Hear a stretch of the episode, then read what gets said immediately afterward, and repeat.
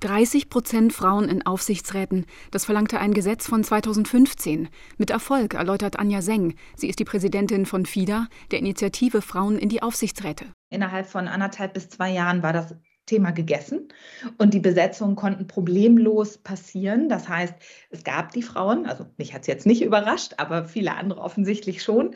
Es gab sie und sie wollten und sie können es offensichtlich auch, aber auf anderen Ebenen passierte eben nichts. Deshalb gilt seit vergangenem Sommer nun ein zweites Gesetz. Es verlangt eine Mindestbeteiligung von Frauen und natürlich auch von Männern in Vorständen. Hat ein Unternehmen vier Posten, muss bei Neubesetzungen einer mit einer Frau besetzt werden.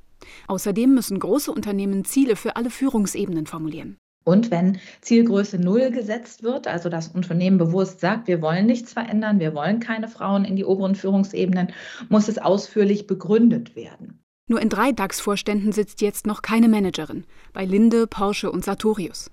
Insgesamt bestehen die Vorstände der 40 größten DAX-Unternehmen zu 23 Prozent aus Frauen.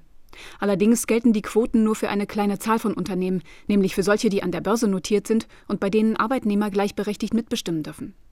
Bei der Mehrheit werde es wohl noch ewig dauern, befürchtet Anja Seng von FIDA. Die staatliche Förderbank KfW hat aber auch hier etwas Positives zu vermelden. Jedes fünfte mittelständische Unternehmen wird von einer Frau geführt.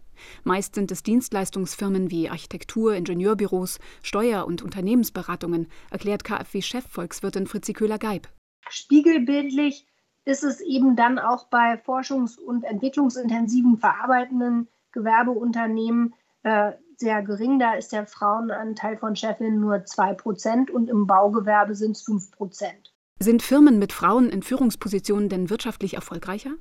Das sei schwierig nachzuweisen, sagt Anja Seng, denn es gebe ja keine Vergleichsgruppe. Wir können nicht sagen, wir besetzen einmal in diesem Unternehmen den Vorstand gemischt und dem anderen rein männlich. Und dann beobachten wir, wie sie parallel sich entwickeln. Also das dann immer auf die reine Geschlechterbesetzung zurückzuführen, fällt mir persönlich ehrlich gesagt schwer. Was sich aber auf jeden Fall ändert mit mehr Frauen, sei die Gesprächskultur und die Tatsache, dass Probleme mal aus einer neuen Perspektive betrachtet werden. RBB 24 Inforadio vom Rundfunk Berlin-Brandenburg.